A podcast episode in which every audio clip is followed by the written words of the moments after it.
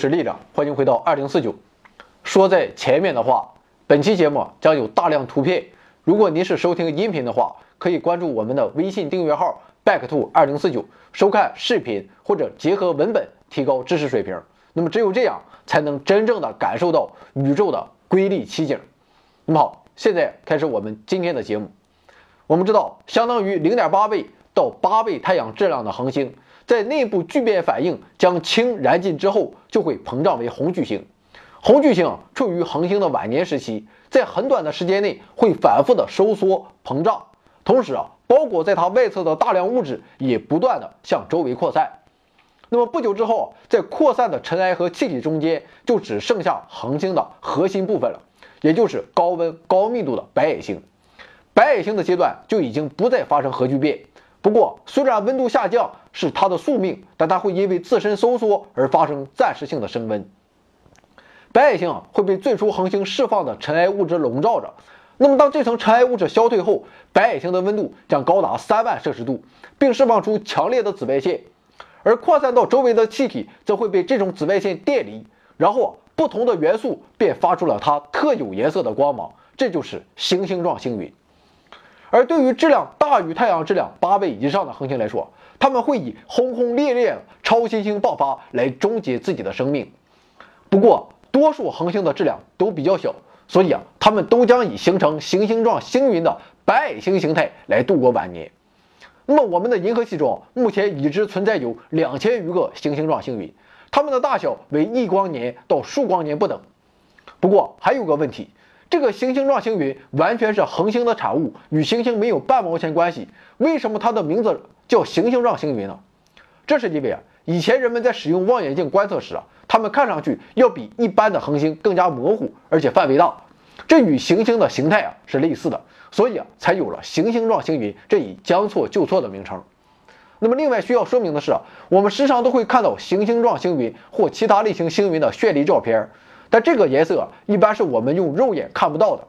从前面说到，我们可以看出来，行星状星云既然是恒星晚年的产物，那么其成分就应该与恒星是相同的，也就是由氢元素在恒星内部进行一系列核聚变反应而形成的。这其中包括氦、碳、氮、氧等元素。那么这些元素由于能被激发出不同波长的光，而闪耀着各种不同的颜色。不过，星云发出的光线通常都十分微弱，而人类的眼睛啊是不擅长辨别弱光的颜色的，所以啊，我们眼中的真实的星云与照片是不一样的。那么这些绚烂的照片是怎么搞出来的呢？这当然是有深深的套路的。那么当使用相机和望远镜结合起来拍摄星云时，通常使用只能辨识出光线强弱的单色相机，那么再加装不同的滤镜，精细的拍摄到具有不同波长的光。我们平日所看到的星云照片，就是使用大量数据给单色相片上色以后合成而得到的。总之一句话就是，大多数颜色都是由相片记录的信息来决定的。不过，也有后期处理时加上的颜色与原本颜色不符的情况。那么，之所以这样做，不是说像某些女生 P 图一样，单纯是为了好看，其他都不管不顾了，而是为了得到能够鲜明反映星云结构和颜色的图片，以便人们的进一步的研究。那么好了，说了这么多，现在该上图了。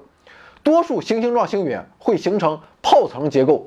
简单说来就是看起来像个泡泡。那么这是受到了恒星表面刮起的两种星风的影响而造成的。当白矮星的温度达到一万摄氏度时，光的能量使周围的气体加速并高速向外喷射，那么这被称为白矮星高速风，其速度可以达到每秒数千千米。那么这种高速星风与红巨星时代以秒速五到十千米缓慢释放的气体，也就是与红巨星低速风结合在一起，一并向前推进。天文学家认为，正是由这种组合气体形成的高密度部分，成就了行星状星云的分层结构。比如说，最为著名也是距离地球最近的行星状星云——螺旋星云 NGC 七二九三，就是这一类型，其距离地球为六百九十光年。还有眨眼星云 NGC 六八二六，其中央恒星十分明亮，两种星风明显了造就它的双层结构。还有由查尔斯梅西耶于一七六四年七月十二日发现的哑铃星云 NGC 六八五三。那么从图中我们可以看出来，从左上到右下的红色部分是气体浓度高的区域。那么与此同时啊，恒星周围的圆盘正在逐渐向外膨胀。那么在与圆盘垂直的方向上，有随后喷射出的高速风吹向远方。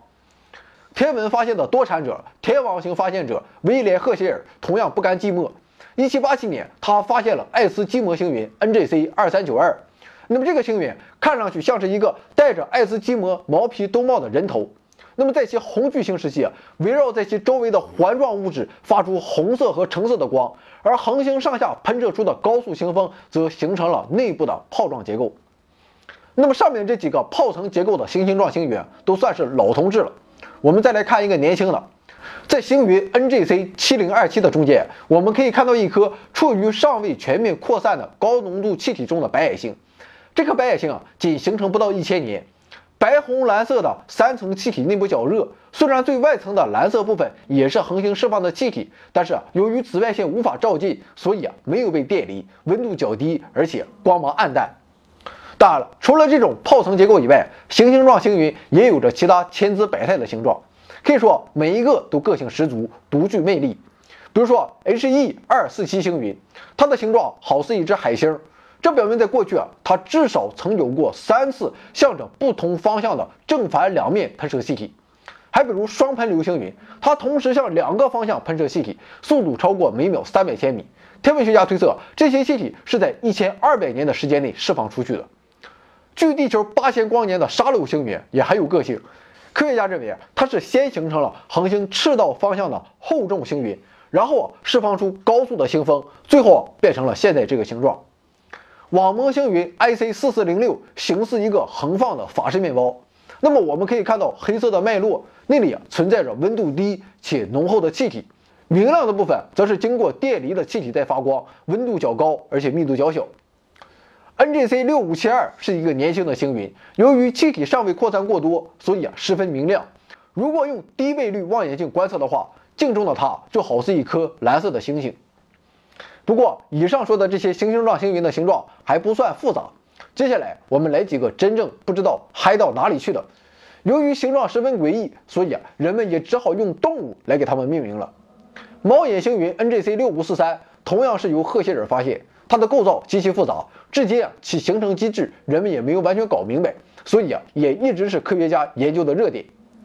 中国龙星云 NGC 五幺八九的形状极其复杂，这是因物质断断续续的释放，从而形成了分层结构。同时啊星云可能受到了中央恒星存在双星系统中的进动的影响啊。中国龙都上天了，就问你川普怕不怕？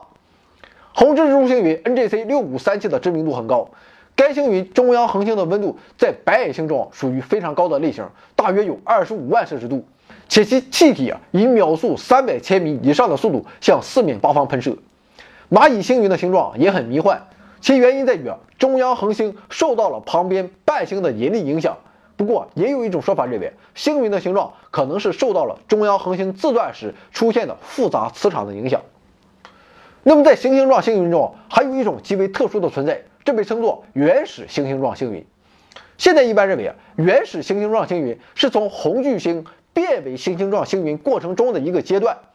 此时啊，中央恒星的外层物质大量释放的阶段已经结束，但释放出的气体尚未电离。虽然气体本身不发光，但我们可以观测到被中央恒星加温后的尘埃所发出的红外线，以及透过尘埃散射的可见光。此时的白矮星温度将达到一万摄氏度，并开始喷射出高速星风。我们知道，形式多样的星星状星云都是由原始星星状星云演变而来的，所以啊，原始行星状星云便成为了天文学中一种很重要的天体。目前在银河系中，人们只发现了一百多个稀有的原始行星状星云。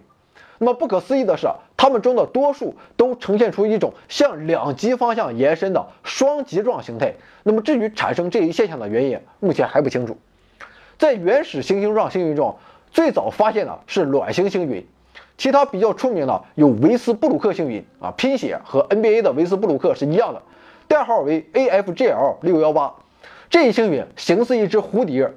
还有宇宙中温度最低的天体回力旺星云，它的温度只有零下二百七十二摄氏度。还有红巨星星云和双狮星云等等。那么最后再总结一下，行星状星云是宇宙中最美丽的景象之一，它们拥有着丰富多彩的形状，其多样化形状的形成主要有以下这些原因。首先就是我们一开始说到的两种类型的星风之间的相互作用，而当星风在恒星周围对称喷出的时候，则可以形成环形或是椭圆形的星星状星云。那么对于形状不规则的星星状星云来说，这可能是由于高速星风和低速星风的释放方向不一致的缘故，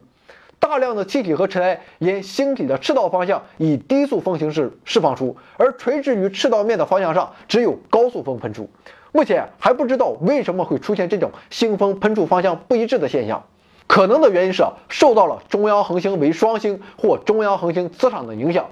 那么，对于双极状结构的星云来说，在它们的形成过程中起作用的应该是其中央恒星周围的圆盘，以及它自身由于某种作用产生的具有方向性的高速风。另外，星风断断续续的释放，以及喷流方向进动而发生改变，这些都是致使星云形成各种复杂构造的原因。那么除了以上这些解释之外，还有最单纯、最暴力的一种，那就是星云朝向地球的角度的不同造成了形状的不同啊，无法反驳。当然了，再绚烂的花朵也有枯萎的那一天，你追得上风，却追不上时间的脚步。